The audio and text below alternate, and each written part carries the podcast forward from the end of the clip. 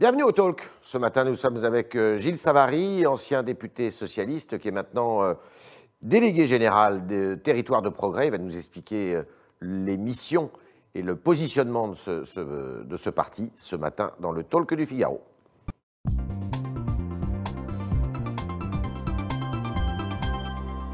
Bonjour Gilles Savary. Bonjour. Alors, néanmoins, hier, il y a eu des élections sénatoriales. Euh, ces élections ont vu quand même une progression de la droite de quelques dix sièges. Euh, la constitution, la reconstitution d'un groupe euh, écologiste euh, à la Haute Assemblée. Et puis la majorité présidentielle qui avance qu'à un. Qu'est- Qu'est-ce que vous inspire ces élections? Bon, D'abord, vous savez que les sénatoriales sont dans l'inertie des municipales. Oui. Les municipales ont été une cinglante désillusion pour la majorité. Elles ont conforté, et ça apparaît encore plus aujourd'hui, la droite. Et euh, la gauche euh, est restée sur ses positions. Donc ça explique euh, aujourd'hui la composition de la Haute Assemblée. J'observe quand même que François Patria est réélu, ce qui n'était pas donné d'avance. D'accord. Vous êtes où Alors, Territoire de Progrès, c'est un mouvement, c'est un parti politique qui se situe où? Territoire de progrès, c'est issu d'abord de ce que j'appelle le, ca- le canal loyal du PS. Celui qui a soutenu jusqu'au bout, contre vents et marées, François Hollande et Emmanuel Valls.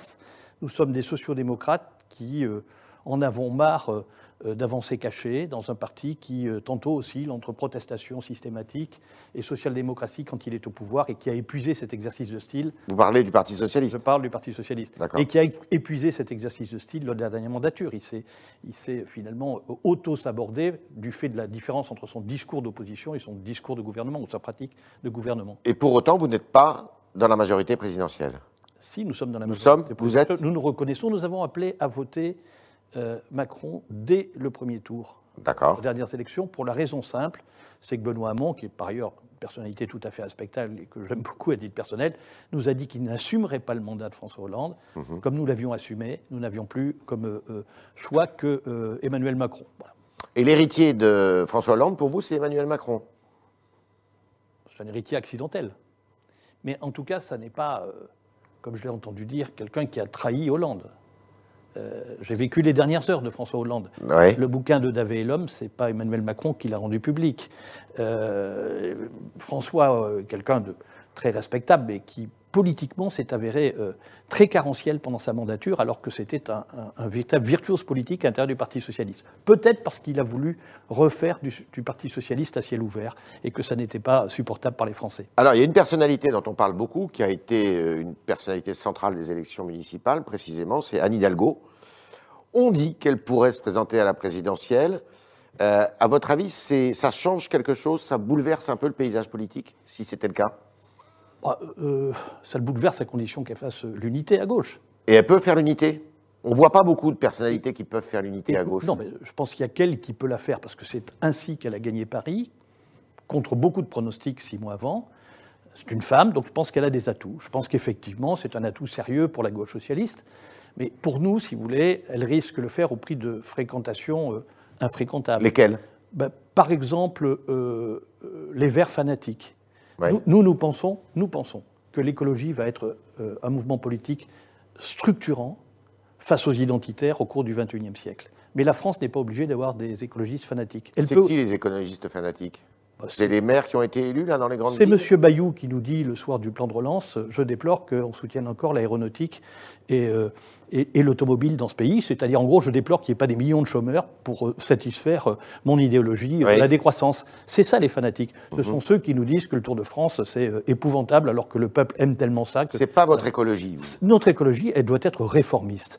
La France n'a aucune raison de s'auto-flageller toute seule sur la planète, alors qu'elle représente 1% de gaz à effet de serre, que la Chine et, et l'Inde sont infiniment plus, plus- potentiellement plus dangereux pour la planète en termes écologiques. Ça ne veut pas dire qu'il ne faut pas être exemplaire, mais moi je suis plus- plutôt favorable, j'ai siégé avec eux longuement, à des écologistes à la scandinave ou des écologistes à l'allemande, qui sont capables aujourd'hui d'être réformistes et pondérés. Alors, pour qu'on y voit clair, euh, imaginons qu'il y ait une élection présidentielle où il y ait Mme Hidalgo et M. Macron qui soient candidats. Vous soutenez qui, vous? M. Macron Nous soutiendrons M. Macron. Même si vous êtes un ancien socialiste et que Mme Hidalgo Oui, est oui, socialiste même si je suis un ancien socialiste, en plus battu par Macron, donc totalement libre. Ouais. Mais euh, ce que je veux dire, c'est que moi, je n'ai pas envie aujourd'hui que l'on refasse euh, euh, des majorités de circonstances, purement tactiques, sans aucune réflexion de fond sur l'avenir du pays, Mhm. qui est en train de se produire à gauche. Hein. en permanence, quand vous les voyez, ce sont petits mots, euh, anathèmes, euh, tambouilles politiques. Est-ce que ça va être, on va être avec les Verts, n'importe lesquels, c'est pas grave. Avec Mélenchon. Mélenchon est communautariste et anti-européen. Je trouve que nous, nous sommes très pro-européens et très multilatéralistes. Nous sommes euh, convaincus que l'écologie euh, est, est un grand combat du XXIe siècle, peut-être le combat majeur à gauche, mais pas forcément à gauche. J'espère que ça va également euh, imprimer. Mais nous voulons une écologie réformiste, un peu le débat du début du XXe siècle sur les- le socialisme entre les révolutionnaires et les réformistes. Alors, ça fait trois ans, que, un peu plus de trois ans que le président de la République est à l'Élysée. Est-ce que sa politique vous convient? Écoutez, je pense que euh, D'aucuns disent qu'il penche- il penche trop à droite. oui. Euh, Est-ce que c'est votre opinion? Écoutez, je, je pense qu'il penche à droite parce qu'il y a une ruse tactique de la gauche qui est d'essayer de le cornériser à droite. C'est-à-dire qu'aux dernières élections, et sans doute aux prochaines, euh, le mot d'ordre sera donné, notre ennemi public numéro un, c'est Macron. Moi, je regrette, l'ennemi public numéro un pour moi, ce sont les nationaux populistes. Voilà. C'est qui les nationaux populistes C'est M. Mélenchon Monsieur Mélenchon est un national populiste de gauche, bien sûr, communautariste en plus. D'accord. Il joue avec le feu de la République, mais euh, c'est Madame Le Pen, évidemment. Ouais. Et puis ça peut être euh, un accident que l'on ne voit pas arriver. Mhm. Il y a eu euh, des tas d'accidents en Ukraine, enfin je veux dire en termes d'élection.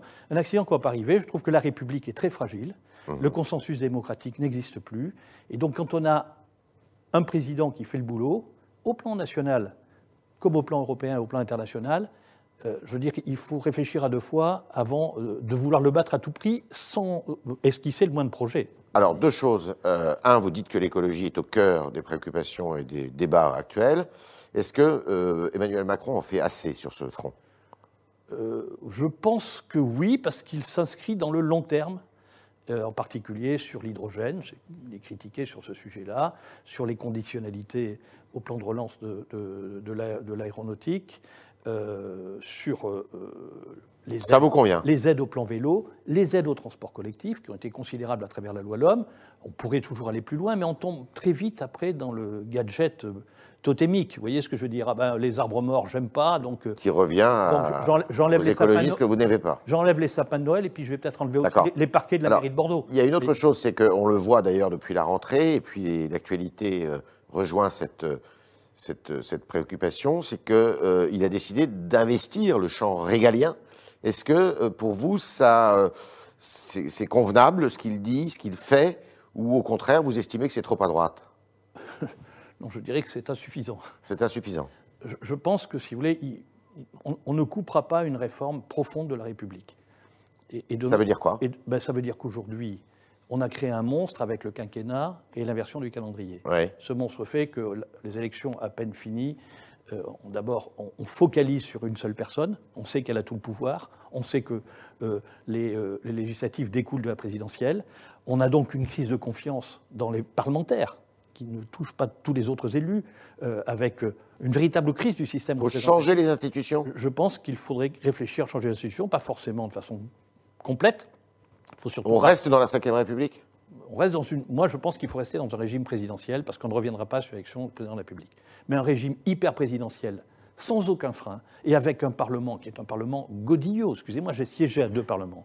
Dix ans au Parlement européen, cinq ans au Parlement français. Je me suis aperçu au Parlement français que, si vous voulez, on épuise les députés à ventiler, voilà. Mais dès qu'il y a le moindre amendement qui ne convient pas au gouvernement, à l'exécutif, et ça date pas de Macron, ça date de tous les autres, l'exécutif peut toujours y revenir. Il n'y a que le 49-3 qui peut créer une crise politique. D'accord. Donc voilà, donc je pense que tout ça, il faut les rééquilibrer. Il faut que les parlementaires, le, peuple ait le sentiment que leurs parlementaires savent quelque chose, et puis il faut intégrer de la participation. Je pense qu'il faut qu'on trouve dans, euh, euh, y compris nos institutions, des euh, mécanismes de participation, parce que c'est la dimension nouvelle de La l'expression démocratique. participation citoyenne. Participation Comme citoyenne. la convention citoyenne qui a eu lieu sur l'écologie. Ça peut être la convention citoyenne, mais ça peut être autre chose. Ça peut être aussi euh, euh, des votations euh, opposables pour tout ce qui touche le cadre de vie, c'est-à-dire c'est- c'est-à-dire les collectivités Les locales et leurs compétences. D'accord. Ça peut être aussi l'instauration d'un référendum national à option, qui n'est pas un plébiscite puisqu'il y a plusieurs questions. Vous voyez, on, pose, on, on- on répond oui ou non, mais du coup, on ne met pas en jeu, euh, en arrière-pensée, le président de la République. Alors, vous êtes délégué général de Territoire de Progrès, je le disais, donc il s'inscrit dans la majorité, euh, présidentielle. Qu'est-ce que vous, vous voulez faire, qu'est-ce que vous allez faire pour le président de la République? Est-ce que c'est vous êtes chargé, par exemple, de ramener vers lui cet électorat de gauche qui finalement d'abord, nous sommes chargés de rien, puisque c'est nous qui euh, Ouais. avons été à l'initiative de cette affaire. il y a Jean-Yves Le Drian, il faut le dire. même- hein, même est si, même je dois l'honnêteté de dire que si cette affaire prospère et qu'elle a, elle a amené à elle huit ministres euh, récemment, euh, euh, il y a 15 jours, Donc il y a Jean-Yves Le Drian, il y a Olivier Dussopt. Oui, euh, il y a, Jean-Baptiste Djebari, euh, il y a Florence Parly, euh, il y a Elisabeth Borne, il y a Emmanuel Vargon, euh, il y a. euh, Est-ce que c'est l'aile gauche du gouvernement ah, je crois que c'est l'aile gauche du gouvernement, oui. D'accord. En tout cas, je pense que ce sont des soldats perdus de la gauche, des gens qui étaient tous très proches du PS, Mhm.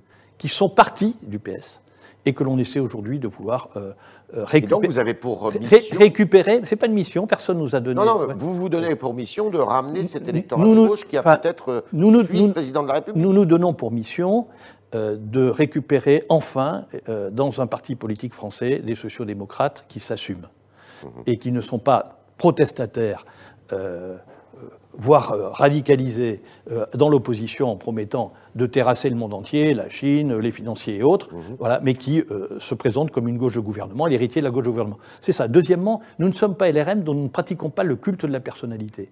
Nous soutiendrons probablement Emmanuel Macron s'il est candidat. Quand je dis probablement, c'est que si d'ici là il fait n'importe quoi, euh, on se réserve le droit de ne pas le soutenir. Voilà. Mais notre projet dépasse Emmanuel Macron. C'est notre projet, c'est de faire en sorte que cette gauche-là s'organise et, et s'inscrive dans la durée. Donc le président Macron n'est pas un président de droite. Alors, je pense que le président Macron n'est pas un président de droite. C'est un président de dépassement, cela étant, et moi je trouve que c'est assez sympa parce que j'ai fait une certaine carrière au Parti socialiste, je ne renie rien, j'ai passé des moments formidables, mais je me suis aperçu que nos dirigeants couchaient assez facilement avec la droite dans les caves euh, parisiennes, euh, vous voyez ce que je veux dire, tout en euh, exaltant les militants d'un gauchisme, si vous voulez, immodéré. Voilà. Donc, si vous voulez, c'est simplement pour nous une clarification. Alors, il y a des élections régionales dans quelques mois, et départementales d'ailleurs. Est-ce que vous serez candidat à l'un ou l'autre de ces scrutins? Et où? En ce qui me concerne? Oui. Non, moi, je, moi, j'ai décidé de ranger, euh, de ranger ma carrière derrière moi. Donc, je ne suis pas euh, un, un délégué euh, d'opportunité. Je suis le premier délégué général de ce mouvement parce que nous sommes un petit nombre à l'avoir fondé, pour moi. Euh, Mais il y a des militants dans ce mouvement ah oui, En militants. plus des Oui, il y a des militants. Il y vous y y a- surtout, soyons, soyons honnêtes, il y a énormément d'élus ou d'anciens jeunes cadres du Parti socialiste. Beaucoup de jeunes. D'accord. Beaucoup de Vous jeunes. êtes combien? On est à peu près 800 aujourd'hui. C'est faible encore, mais euh, ça, ça, ça recrute euh, très fort. On a beaucoup de jeunes, on est déployé sur tous les territoires. On ne date que du 1er février à Pantin, voilà, et euh, on, on- on recrute en permanence, alors que nous sommes assez peu dans la visibilité médiatique pour le moment, mais euh, ce qui m'intéresse, c'est qu'effectivement notre sociologie n'est pas une sociologie d'anciens combattants. Et pour répondre à votre question, je compte évidemment ne pas m'éterniser à la tête d'un mouvement et, et faire en sorte que l'on trouve des jeunes qui puissent le reprendre. On est avec Gilles Savary ce matin, qui est délégué général du mouvement Territoire de Progrès, dans la majorité présidentielle. Et on continue avec vos questions, chers internautes, qui sont posées ce matin par Alban Barthelemy.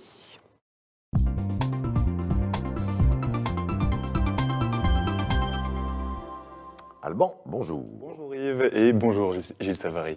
Alors je commence avec euh, la question de Gilbert.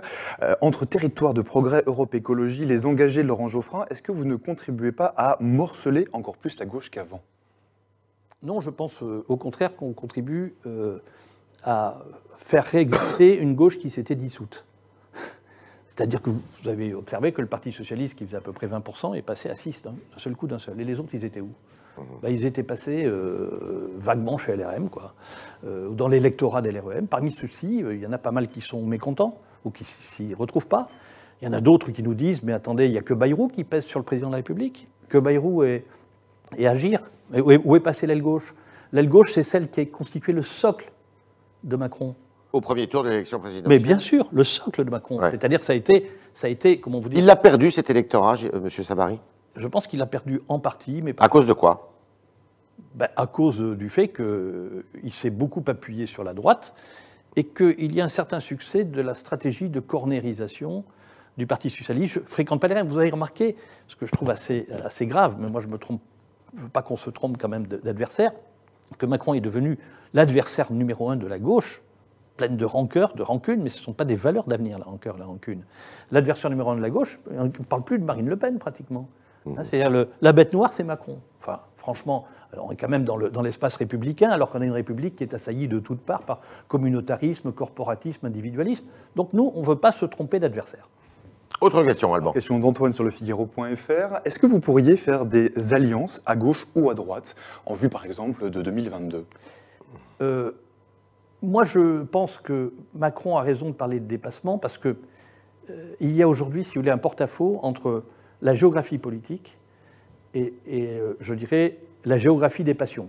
Hein. Mhm. C'est-à-dire que bon, la République est en difficulté. Ça ne dit plus rien aux jeunes. Vous avez vu les, euh, les taux de participation, y compris sur des municipales.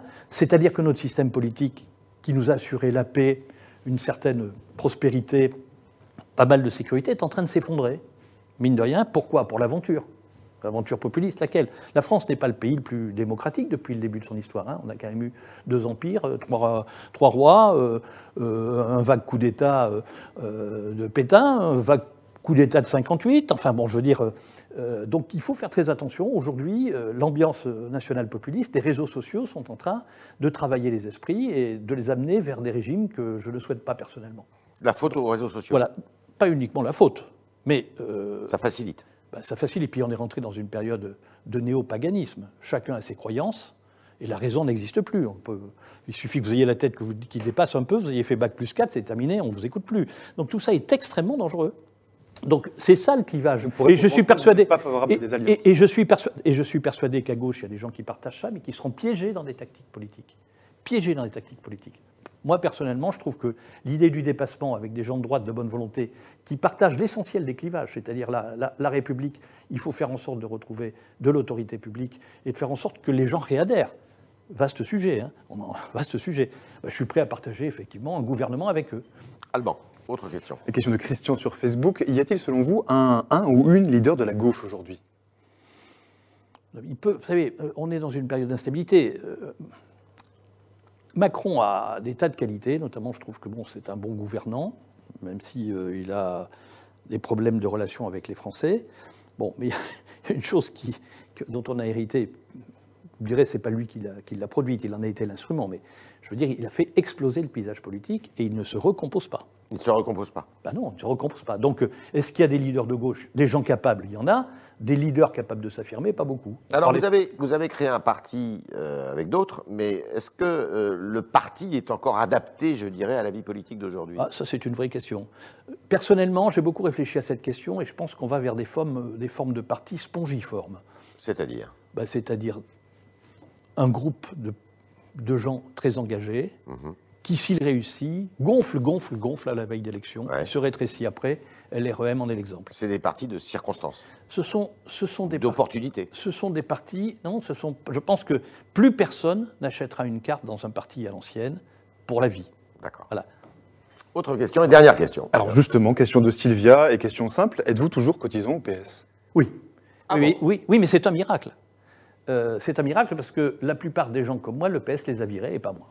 Faut croire et pourquoi on ne vous a pas viré ben, J'en sais rien. Il faut croire que la fédération de la Gironde euh, n'a pas regardé les comptes, mais j'ai cotisé. Euh, j'ai payé ma dernière cotisation. Et pourquoi vous cotisez encore alors que vous avez créé un autre parti? Parce que cet autre parti accepte la bi-appartenance sur les idées. Nous voulons fonctionner sur des idées et pas sur des tactiques. Donc il y a des gens qui sont à LRM, notamment ceux qui sont dans les groupes parlementaires, parce que nous ne voulons pas de fractionnisme parlementaire. Mmh. On n'est pas là pour faire une crise politique, voilà. Mais il y a des gens qui sont au Parti socialiste, et j'en fais partie, je ne suis pas le seul. On était avec euh, Gilles Savary. Merci de vos réponses ce matin, euh, délégué général de Territoire de Progrès. Merci d'avoir répondu à toutes nos questions, aux questions des internautes qui étaient posées ce matin par Alban Barthelemy. Et à demain, si vous le voulez bien.